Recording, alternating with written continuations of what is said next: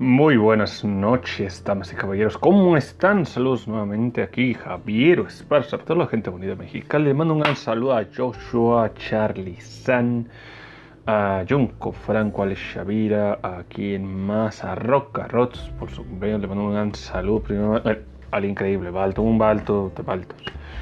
Muy buenas noches. El tema de hoy hablar va a ser uno, como quien dice, como quien dice, interesante, ¿verdad? Y no hay mejor descripción para la verdad que la experiencia misma. Dicen por ahí. Venía contemplando muchas cuestiones, entre ellas por qué el ámbito de los movimientos emprendedores tardan demasiado en crecer. Es decir, tienes a la gente que estudia una carrera y quiere plantearla de una manera práctica en una sociedad. El problema de todo esto llega a ser cómo es el refinamiento laboral al capital. Es decir, lo que tú puedes saber cómo lo trasciendes a lo que puedes aplicar. Porque aquí llegan los problemas.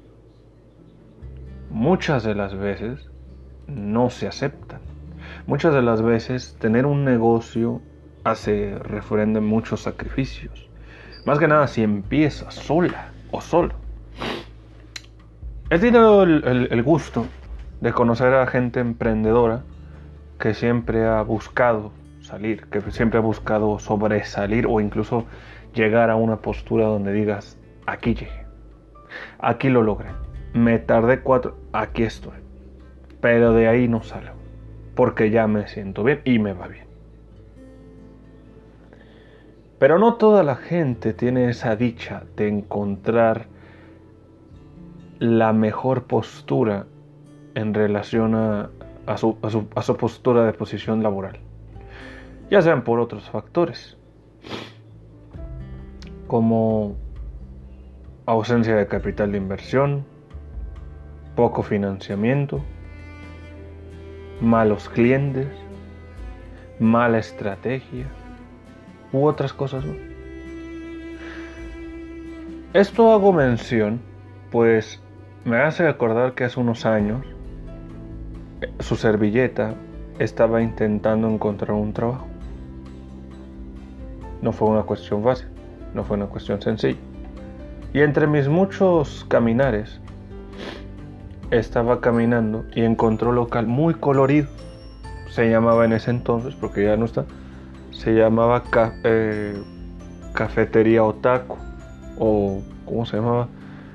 Otaku Café. Era algo otaku, era algo así.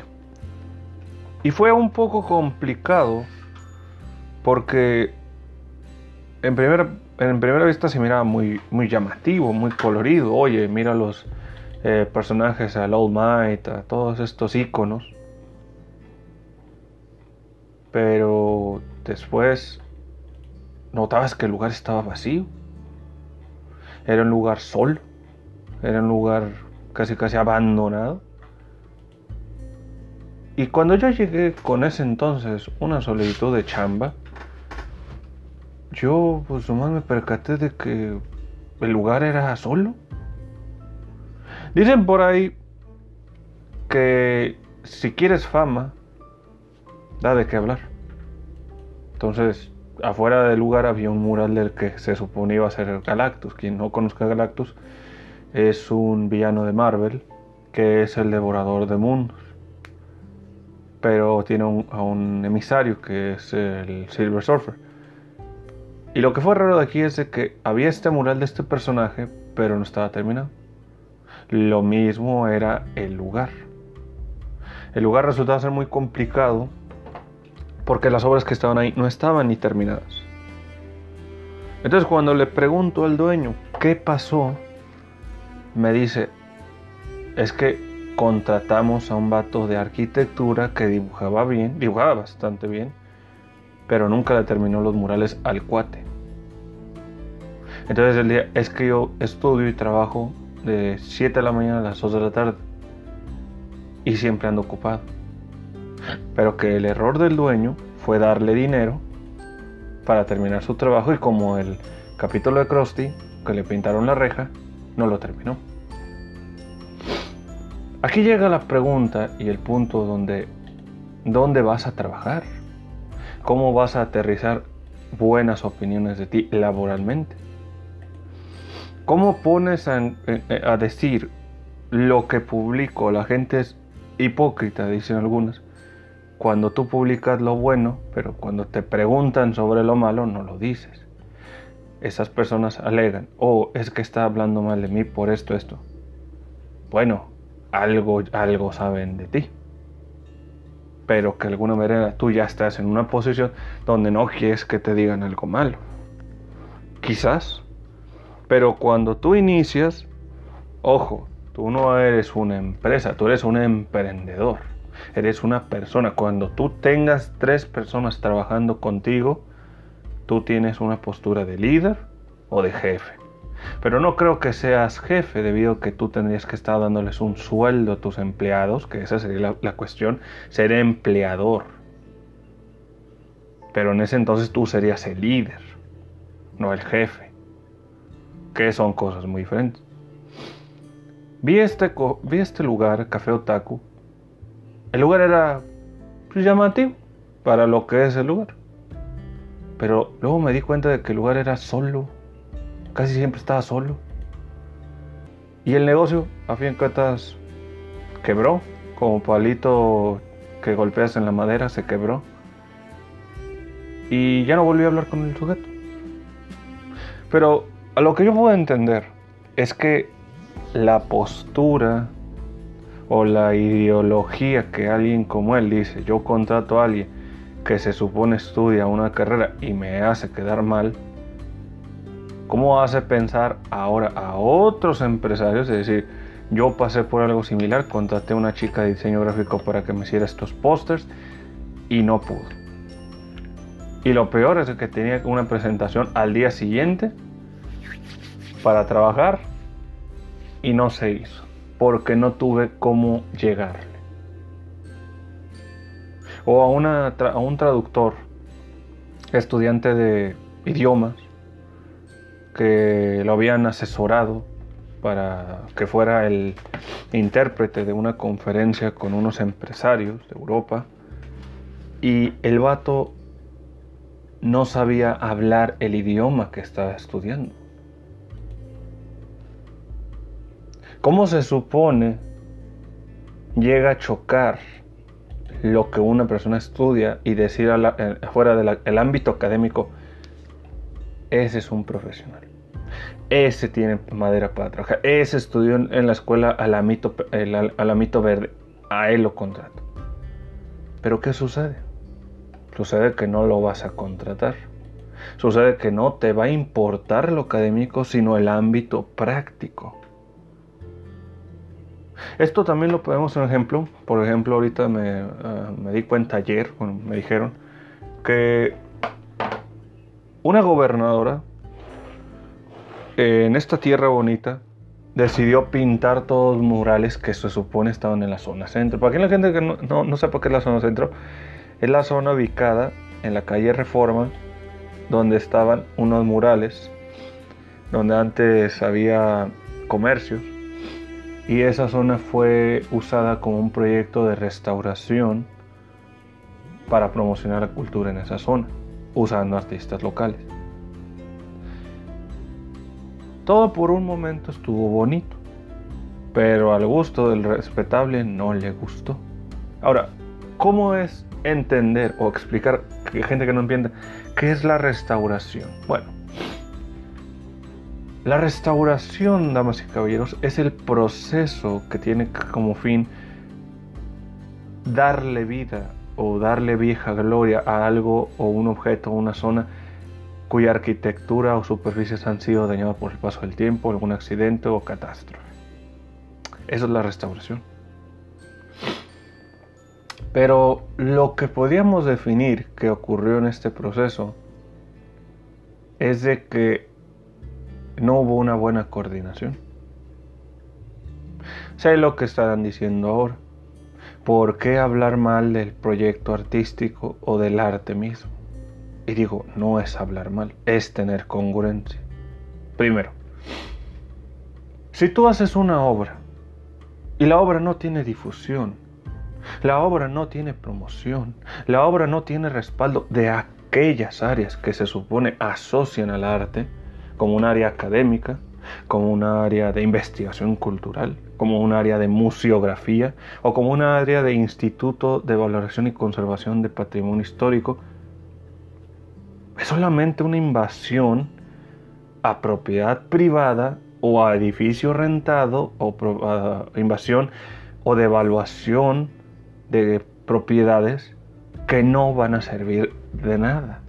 Quizás usted dirá, pero está bonito, pero está mejor que que tenga indigentes orinándose y Quizás. Pero esos lugares hay dueños de esos edificios. Hay dueños de esas edificaciones e incluso casas rentadas. Mismas casas que no fueron pedidas por permisos de decir, ¿sabes qué? Esta obra no habla de historia de mi tierra, esta obra no habla de historia de la zona, porque no hubo ese, ese acercamiento, de ese interés. Digámoslo de esta manera. Ustedes tienen un comercio Ahorita les gusta, ¿qué les gustará? Marvel, ¿verdad? Y ustedes dicen, vamos a hacer un edificio con la temática de los X-Men. Y lo hacen y les queda bonito. El único problema es que no tienen difusión. No van o no hacen que la gente vaya a verlos. No hay turismo, no hay promoción. La gente puede decir, sé lo que son los X-Men, ahí voy pero ¿cuánto les va a durar el gusto? No hay una recopilación económica. No es como si ustedes manejaran un restaurante y dependieran de que hubiera un buen turismo. Porque no están haciendo nada de eso, están repeliendo el turismo. Turismo que, se puede traducir como que aguanto unos días, quizás tú, pero tienes familia, pero tienes hijos, pero tienes gente que depende de ti y unos días son un día sin comer, cinco días sin pagar la luz, dos semanas sin que tu hijo vaya a la escuela, un mes sin que, que tu esposa pueda ir al hospital porque tiene COVID. Y eso pasa porque no hay esa difusión. No hay esa difusión porque también el gobierno se le cuesta, le cuesta mucho trabajo integrar conceptos cuando no sabe porque no acerca gente adecuada. Porque para ellos quizás es más fácil tener a un montón de gente entusiasmada e inexperta en hacer obras para demostrar sus puntos cuando no pregunta, a ver, yo soy arquitecto y ella diseñadora gráfica. ¿Cómo podemos evaluar esta zona para que sea atractiva y qué gente va a estar mirando esta obra y en qué postura o perspectiva podemos hacer que la gente voltee en una zona donde tienes que ir derecho para averiguar que no te pase nada en un accidente. Difícil, ¿no? Puedes darte un puedes caminar en esa zona, pero es una zona peligrosa. Y no es muy prudente que digas, hey, ¿sabes qué? Voy a voltearme cinco minutos para ver esta obra, la cual no me llama la atención, pero la he visto por ahí, porque no lo hay. No le interesa a la gente. Y no es que no le interesa porque sean ignorantes, sino porque ven más prioritario, quizás, el estar trabajando, el estar tratando de atender sus puestos o otras cosas. Yo me acuerdo que hubo alguien que me había invitado a ese proyecto. Me dijo, Javier, métete este proyecto, estaba muy fregón. Y yo, suena muy bien.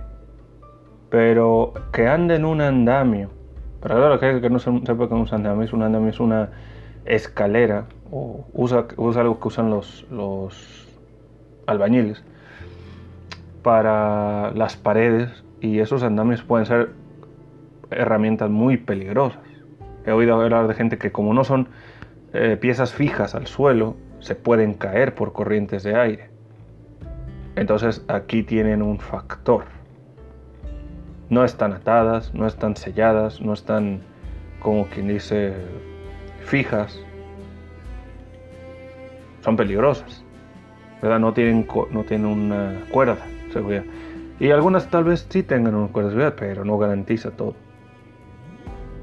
Entonces, le dije, oye, tú eres un vato profesionista lo que sabes hacer. ¿Por qué entonces estás intentando promover algo que no cumple las medidas de seguridad, creo yo? Y él me dijo, no, no es que sí tenemos dinero. A ver, que no se supone el ayuntamiento, creo yo.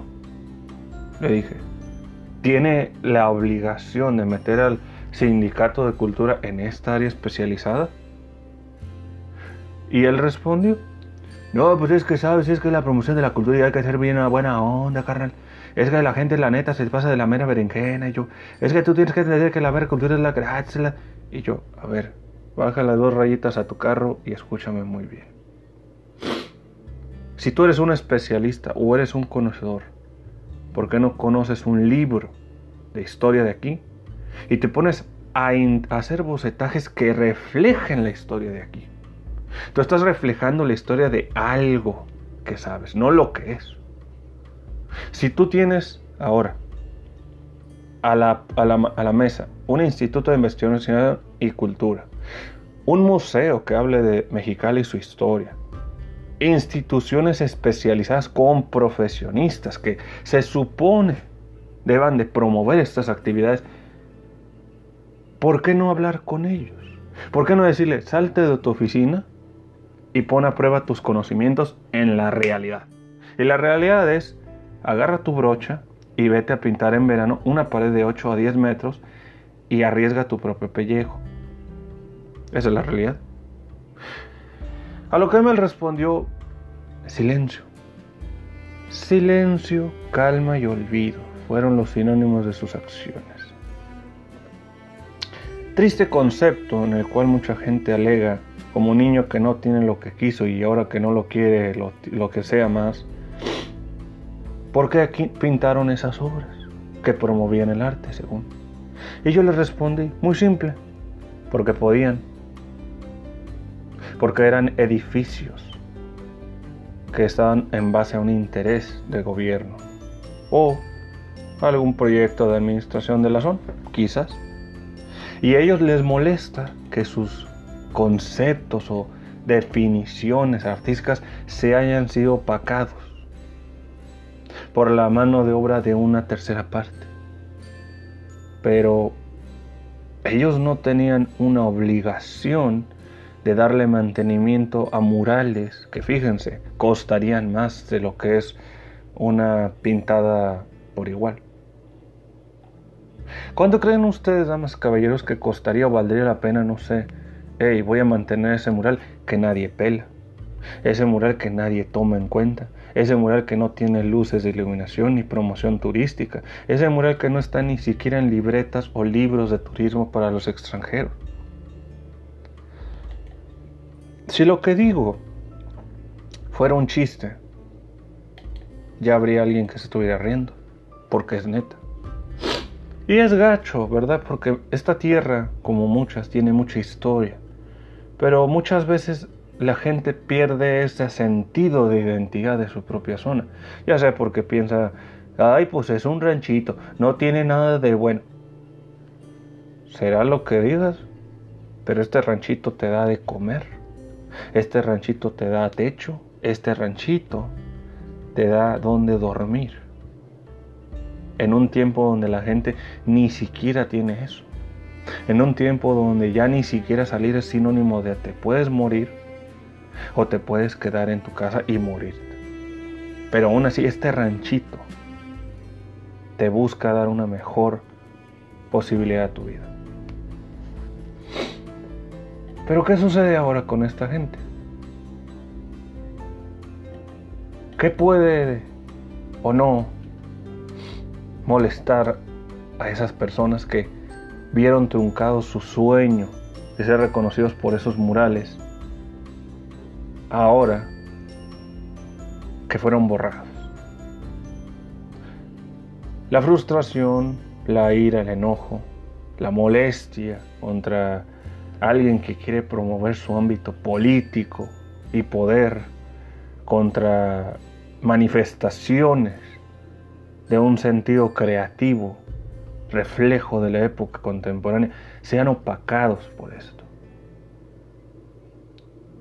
Muchas veces yo, yo, postulaba esta cuestión, decía, ¿por qué hacer estos murales? Y muchas veces mucha gente me vio feo, me dijo, hey Javier, pues es que no entiendes, es arte. Y yo, suena muy congruente tu respuesta, pero ¿qué sabes tú del arte mismo? ¿Qué sabes tú de la historia o el hecho de decir, si ahorita estamos a las 10, 11 de la noche, ¿tú te irías a esta hora, a esa zona, a ver una de esas obras? No, pues es que está feo. ¿Y por qué está feo? Digo, ¿por qué está feo?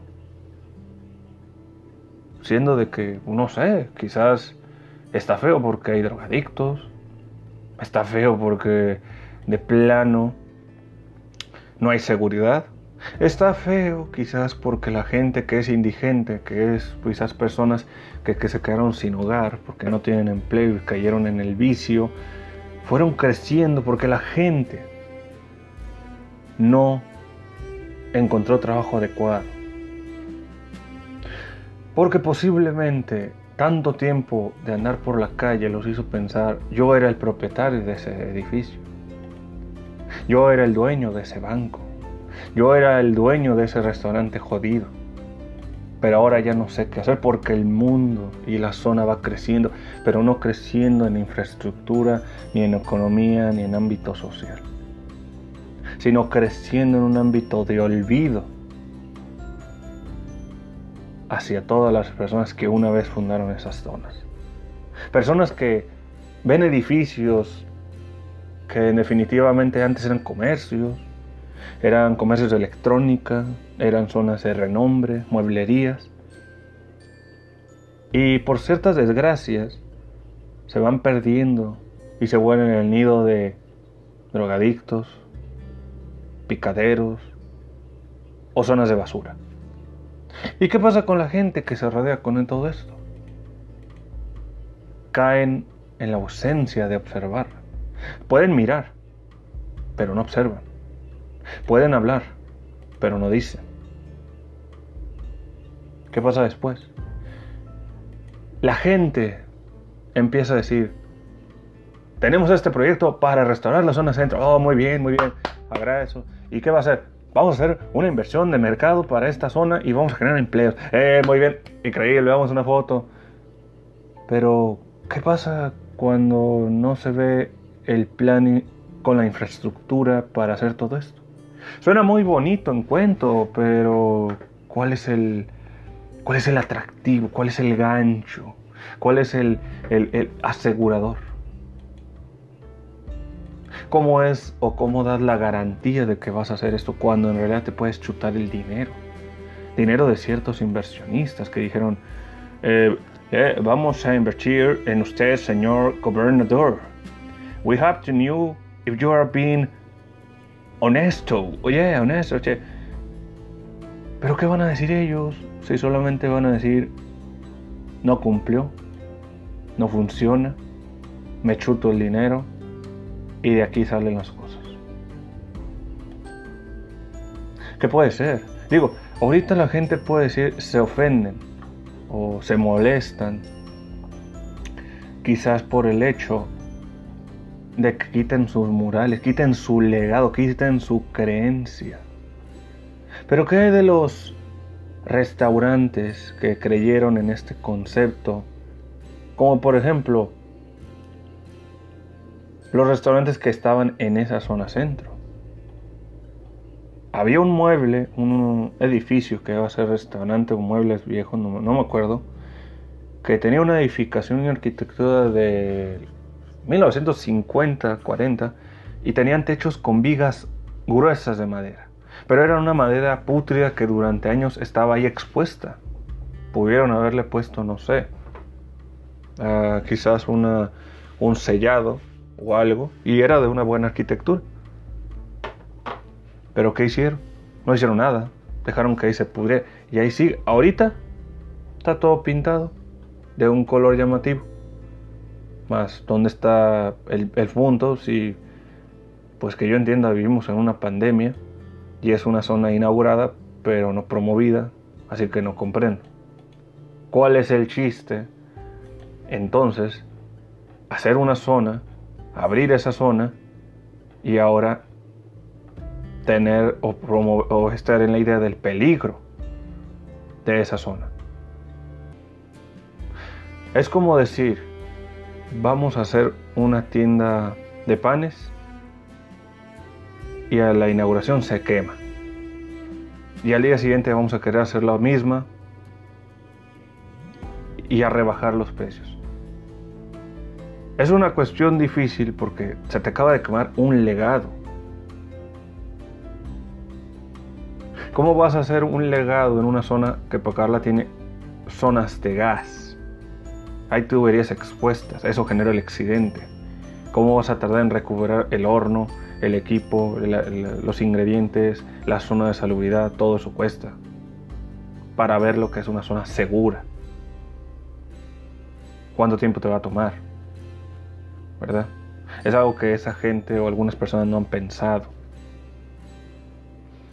Y aquí está todo el detalle. No hubo una evaluación. A lo que llevo para concluir de toda esta bonita plática es, si van a promover algo de cultura, empiecen primero promoviendo estrategias para los comerciantes de las zonas, zonas que dan trabajo, zonas que vienen de legados familiares, zonas con comercios que necesitan más clientes.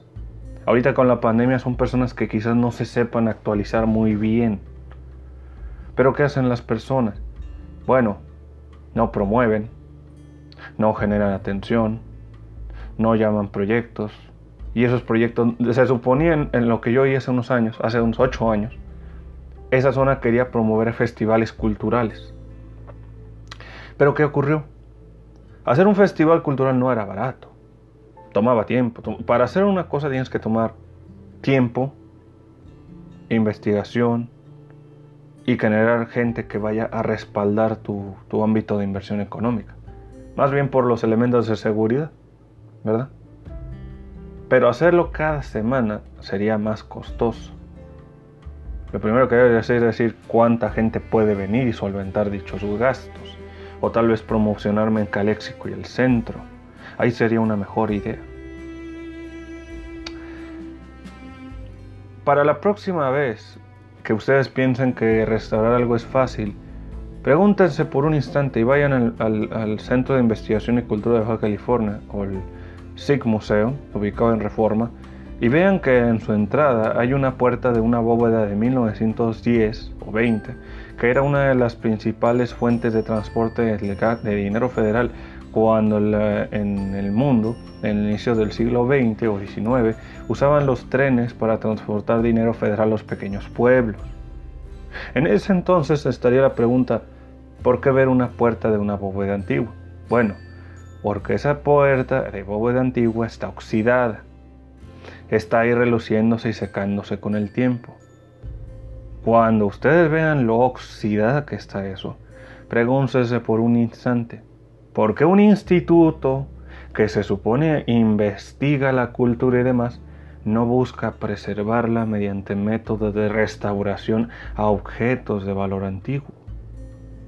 En lugar de eso, nomás le voy a poner pinturita de marca X y voy a dejar que quede bien, sin saber que el daño a la corrosión del metal genera una reacción química y altera y defactúa el mecanismo del aparato.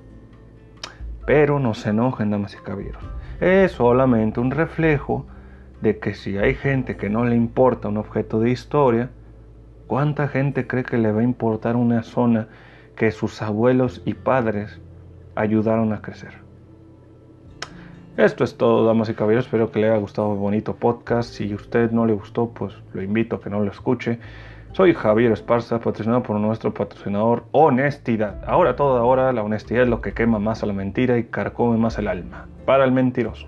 Saludos y buenas noches.